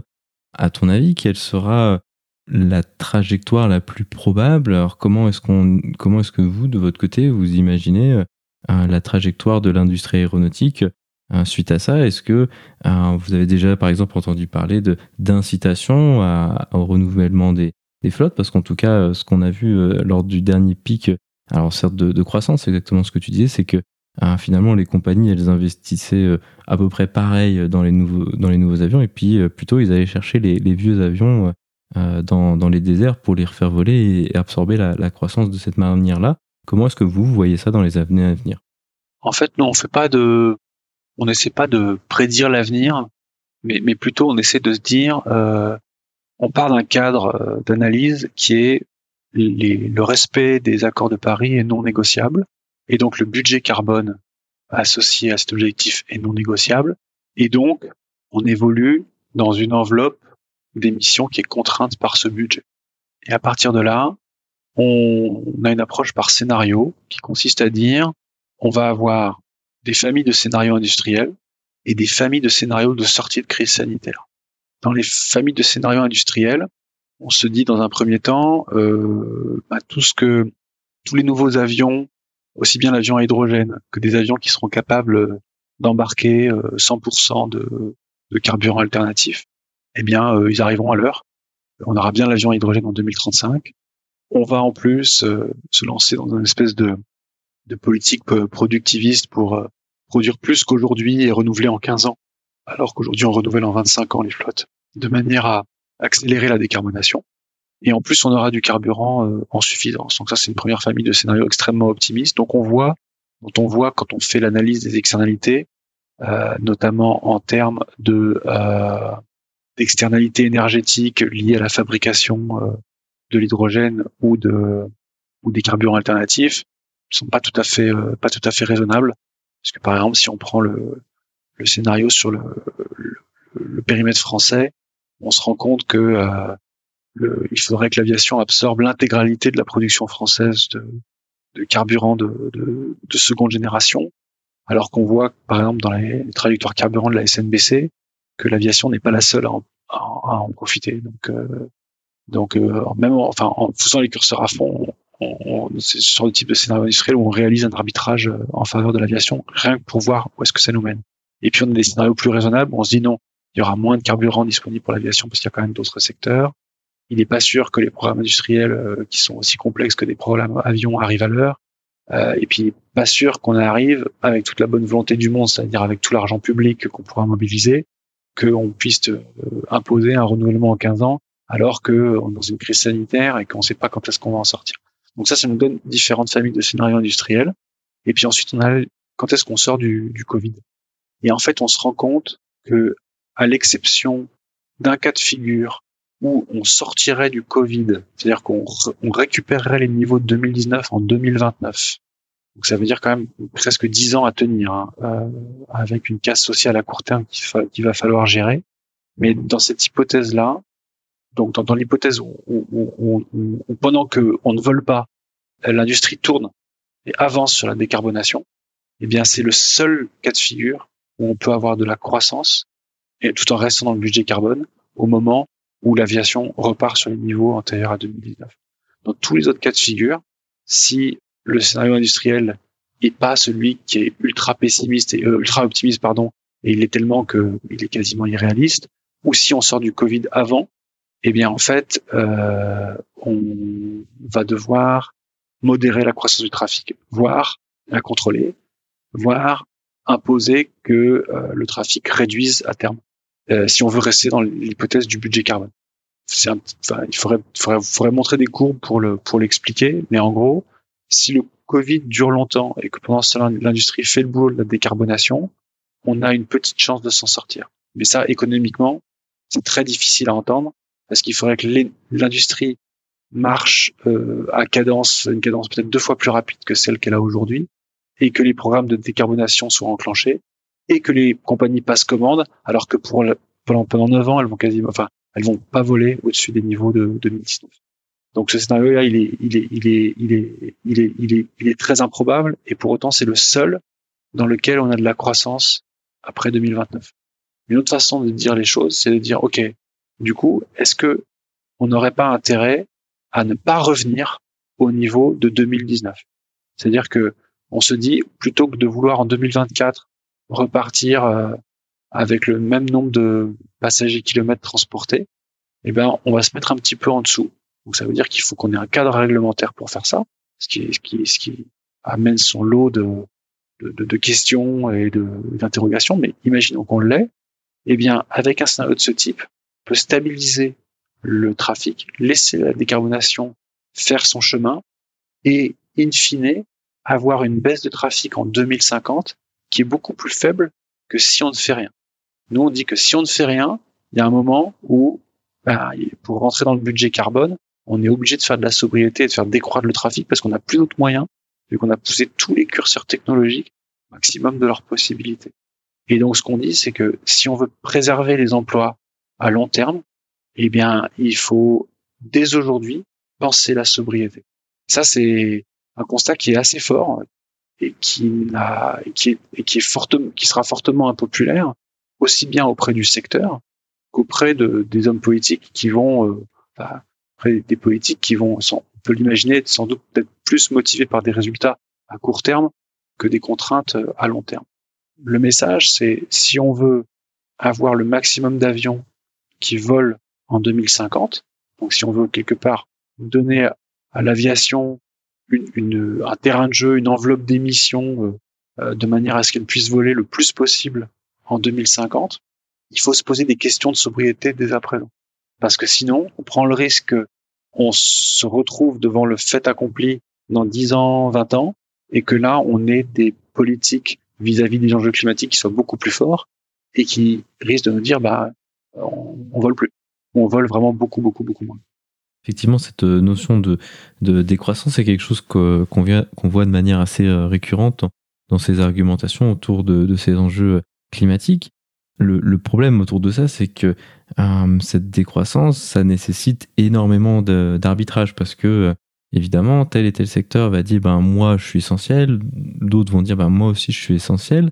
Et puis il y a aussi quand même globalement d'un aspect plus sociétal et un peu humain, c'est que on a habitué les gens à voyager euh, fréquemment. Alors bon, ça c'est quelque chose sur lequel on peut éventuellement un peu voir, mais aussi il y a eu beaucoup de mobilité internationale à travers bah, des programmes d'études, beaucoup d'expatriation. Euh, je pense que depuis la crise de 2008, euh, tout le monde a entendu ce conseil. Bah, pour trouver du boulot, faut s'expatrier. Du coup, les gens se sont expatriés. Du coup, pour reconnecter les familles, les humains entre eux, l'aviation c'est c'est quelque chose qui est très important, en tout cas d'un point de vue humain, je pense.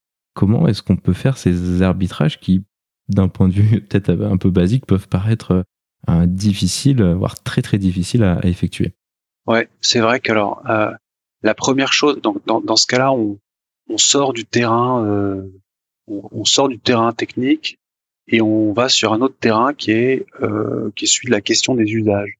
Aujourd'hui, donc on a dit à peu près en moyenne une personne sur dix, une personne sur entre une personne sur dix et ouais environ une personne entre une personne sur cinq et une personne sur dix dans le monde qui qui a déjà qui prend l'avion. 20 20% pour des raisons familiales, 30% pour des raisons professionnelles, 50% pour des raisons de loisirs. Donc vraiment du, du tourisme. Donc ça, c'est chiffres qui sortent d'une enquête euh, sur les usages de mobilité des Français qui avait été réalisée par la DGAC en 2015-2016 et une étude comparable que j'ai vue aux États-Unis donne à peu près euh, donne à peu près les mêmes chiffres. Donc je saurais pas dire si on peut les extrapoler à l'échelle mondiale, mais euh, il donne déjà quelques indicateurs intéressants. C'est-à-dire que c'est pas la même chose de dire à quelqu'un euh, il faut que tu modères ton usage de l'avion alors que tu as une contrainte de rapprochement familial que de dire il faut que tu modères ton usage de l'avion alors que tu entends t'en servir pour à des fins strictement touristiques ou ou même il faut que tu modères ton usage de l'avion parce que on peut plus prendre l'avion pour faire des voyages professionnels. La question des voyages professionnels elle est assez intéressante parce que en fait il y a beaucoup de sociétés qui étaient habituées à se déplacer qui ont plus, plus pu le faire pendant la crise sanitaire et qui sont en train de se dire euh, finalement est-ce qu'on a vraiment besoin de se déplacer? Le budget voyage en moyenne pour les entreprises c'est de l'ordre de 1 à 2 du, du budget. Donc c'est pas rien. Et c'est pour ça que il existe. Alors euh, parfois c'est au sein des directions financières ou des achats, parfois c'est euh, externalisé. Il existe des, des, des, des départements qu'on appelle euh, travel management, qui consistent à optimiser des voyages. Et en fait, les acteurs, c'est une, une, une, association française, je crois, de, de travel management qui, qui, qui, rassemble les acteurs du, du métier. Et ils sont en train de se, se dire que finalement, plutôt que d'être un optimisateur de voyage. Ils sont en train de se demander s'il faut pas qu'ils élargissent leur scope euh, métier pour devenir en fait une sorte de conseil autour de la nécessité de voyager et ses inconvénients énergétiques ou climatiques potentiels versus ce qu'on pourrait faire de différent pour euh, éviter le éviter le voyage. Et alors c'est intéressant parce qu'on a on a on a été euh, invité par un cabinet de conseil en stratégie euh, dont je dont je peux pas dire le nom mais euh, un grand cabinet de conseil en stratégie pour justement euh, parler de, de, la décarbonation du secteur aérien. Et à, à double titre parce que euh, pour eux le, le, voyage en avion c'est à peu près 75% de leur empreinte carbone. Et en plus ils ont des airlines parmi leurs clients. Et donc le fait que ils aient vu la crise sanitaire et qu'ils se disent tiens peut-être qu'on va devoir faire notre métier différemment et qui nous invitent c'est-à-dire qu'il y a une vraie réflexion sur est-ce qu'on a vraiment besoin d'autant voyager euh, professionnellement. Donc ça, c'est peut-être l'usage le, plus facile à adresser parce que comme c'est dans un cadre d'entreprise, on peut imaginer que on ait des mécanismes, euh, on va dire réglementaires, qui permettent d'encourager euh, le fait de moins voyager professionnellement.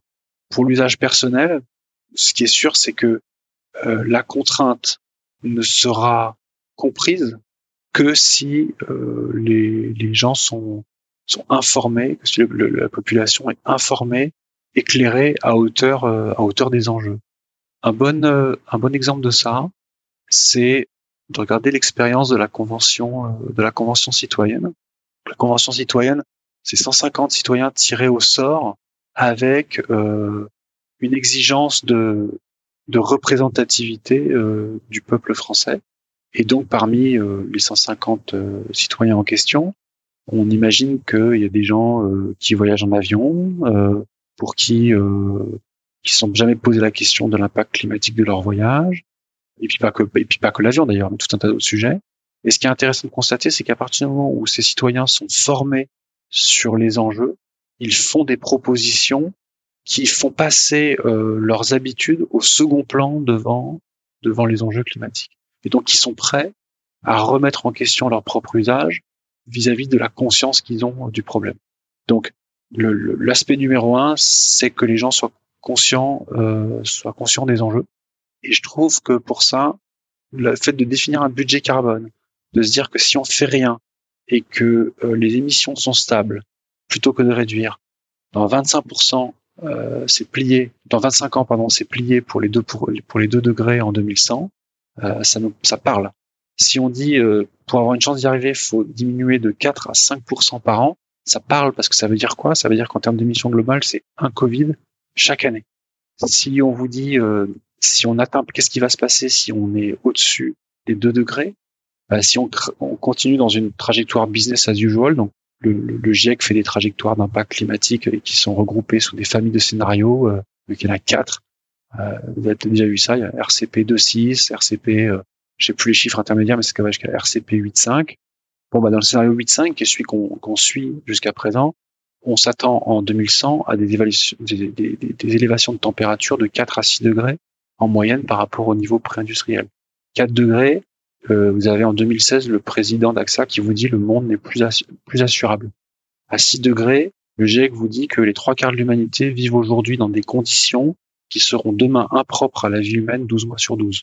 Donc ça veut dire qu'en 2100, vous avez soit les trois quarts de l'humanité qui meurent, soit les trois quarts de l'humanité qui se déplacent.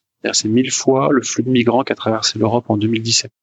Donc quand on a ces, quand on, quand on voit les enjeux, il ne s'agit pas de, il s'agit pas d'avoir un discours, euh, comment dirais-je, terrifiant parce que ça marche pas, euh, dans le sens où c'est quand les gens sont pétrifiés, ils ont plutôt tendance à, à occulter et à se dire euh, non non, c'est ça, ça, ça peut pas être si terrible que ça, ça ne va pas arriver. Et pourtant c'est le futur vers lequel on se dirige si on ne fait rien. Mais euh, quand on est, on, quand on a conscience des enjeux, euh, je pense qu'on peut, assez, on peut assez, assez naturellement se poser la question de l'usage. Maintenant, pour que cet usage il soit interroger et qu'il y ait une, réglementation autour de cet usage, il est fondamental qu'il euh, y ait un, une instance citoyenne qui soit représentative des usagers du transport aérien et qui soit euh, partie prenante de la mise en place euh, de la réglementation. Sans quoi, ça passera pas.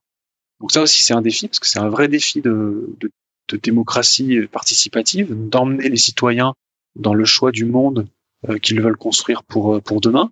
Et aujourd'hui, on des, des, initiatives, des initiatives citoyennes, il y en a, il y en a vraiment une grande quantité. Le problème, c'est qu'elles sont pas forcément toutes coordonnées.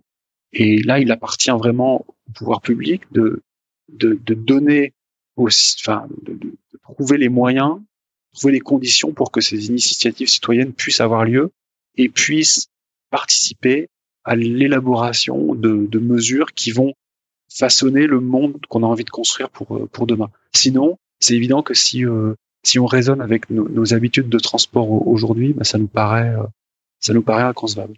Ainsi se conclut donc cette discussion. Grégoire, merci beaucoup d'avoir accepté de venir sur le podcast pour nous parler du Shift Project et de ces enjeux climatiques qui nous concernent tous. Merci beaucoup.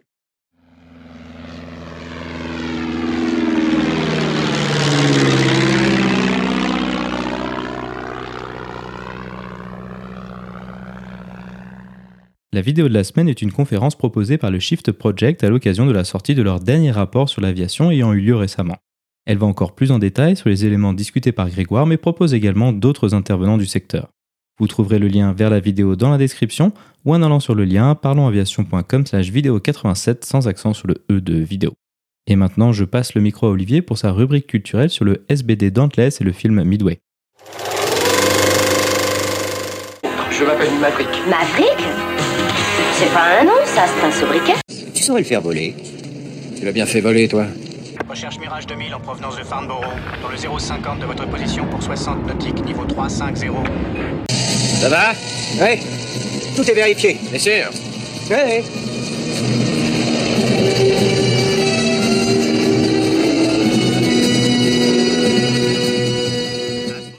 Bonjour à tous et bienvenue dans Avion légendaire où on parle avion, cinéma, littérature et même aussi parfois BD ou séries. Dans cet épisode numéro 14, il est question aujourd'hui du Douglas SBD Dauntless et du film Midway. Le SBD Dauntless était donc un bombardier en piqué américain monomoteur à hélice mis en service en 1940, équipant les flottilles embarquées de l'US Navy et notamment les trois seuls porte-avions dont disposaient les États-Unis au début de la guerre du Pacifique, soit l'Enterprise, le Hornet et le Yorktown.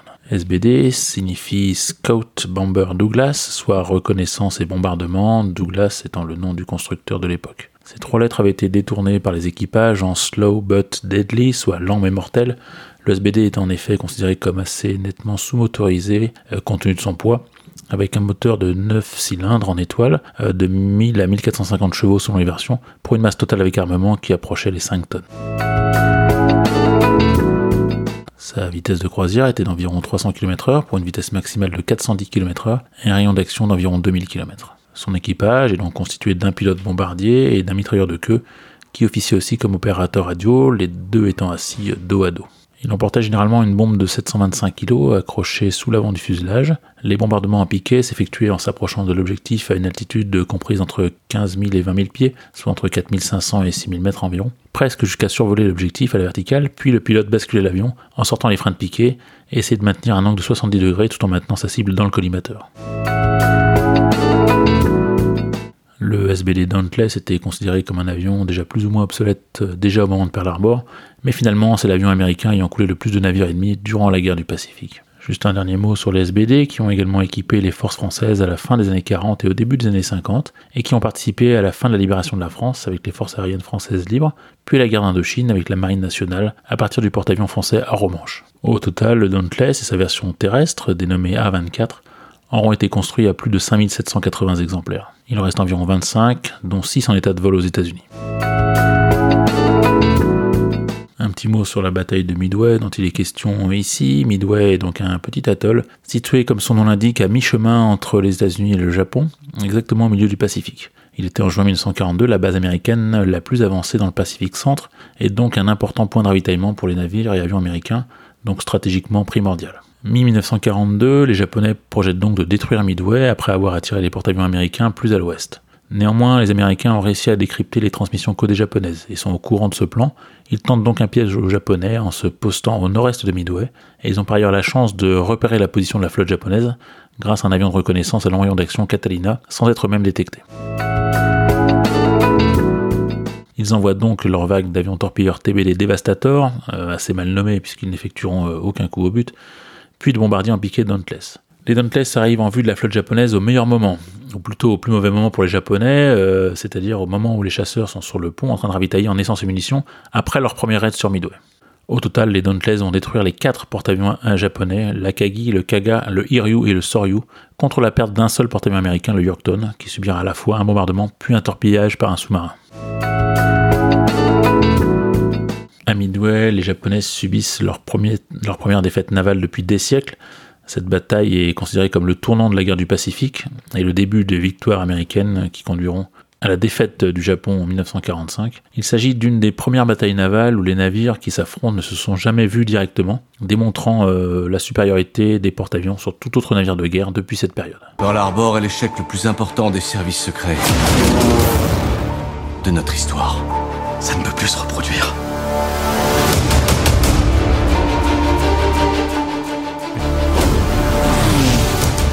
Les Japonais préparent quelque chose de plus gros. Et quelle est la cible? On pense que c'est Midway.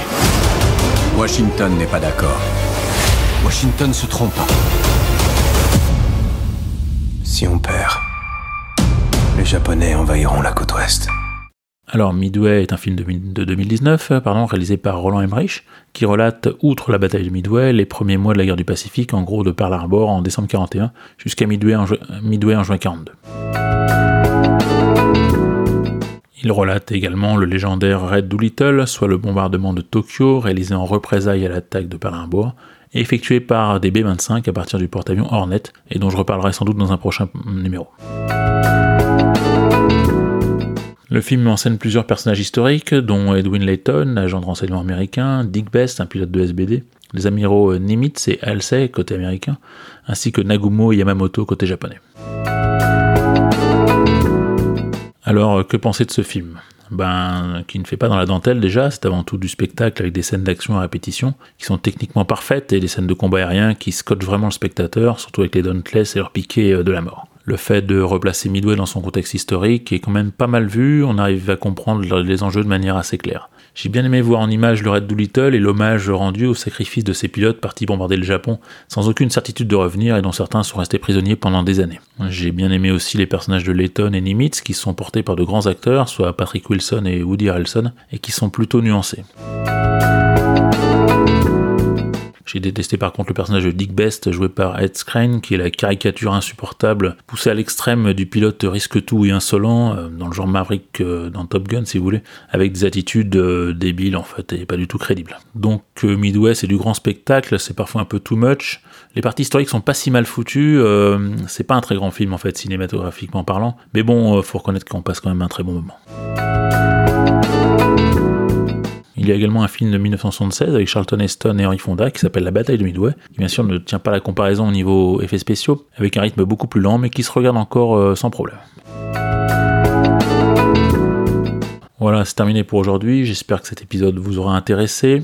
Avant de vous laisser avec le thème principal du film, signé par l'inévitable Hans Zimmer, je voudrais exceptionnellement dédier cet épisode à deux personnes. Tout d'abord Margot, qui se reconnaîtra, et qui dessine de superbes Dauntless, et aussi à mon papa qui a volé pour la première fois de sa vie à bord d'un Dauntless en décollant d'un porte-avions, ce qui était plutôt pas mal pour un baptême de l'air, et qui a ensuite consacré 40 ans de sa vie à l'aviation militaire puis civile. Retrouvez-moi tous les 15 jours dans les podcasts Parlons Aviation et Avions Légendaires, et laissez-moi, si vous le souhaitez, vos commentaires à légendairesavions.com ou sur la page Facebook Sergent Chesterfield. Merci.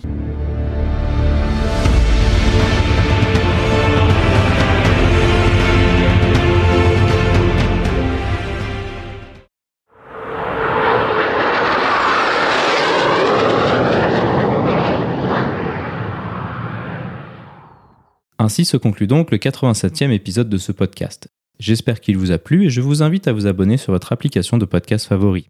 Également, n'hésitez pas à laisser un avis 5 étoiles sur iTunes, ce qui permettra à d'autres personnes de découvrir ce podcast. Je tiens à remercier Grégoire d'avoir accepté de venir nous parler du Shift Project et des enjeux climatiques autour de l'aviation. Je tiens également à remercier Olivier pour le travail fourni pour sa super rubrique culturelle et Pierre pour sa super rubrique actualité. La description de cet épisode est disponible sur notre site web parlonsaviation.com/87. Si vous avez des questions, des remarques ou des suggestions, n'hésitez pas à nous contacter sur contact@parlonsaviation.com. Si vous voulez recevoir des notifications lors de la sortie des nouveaux épisodes, vous pouvez vous inscrire à la newsletter dans la barre latérale droite de notre site parlonsaviation.com. Vous pouvez également nous suivre sur Twitter sur @parlonsaviation et sur Facebook. En vous souhaitant des vols nombreux, je vous remercie d'avoir écouté ce 87e épisode de Parlons Aviation.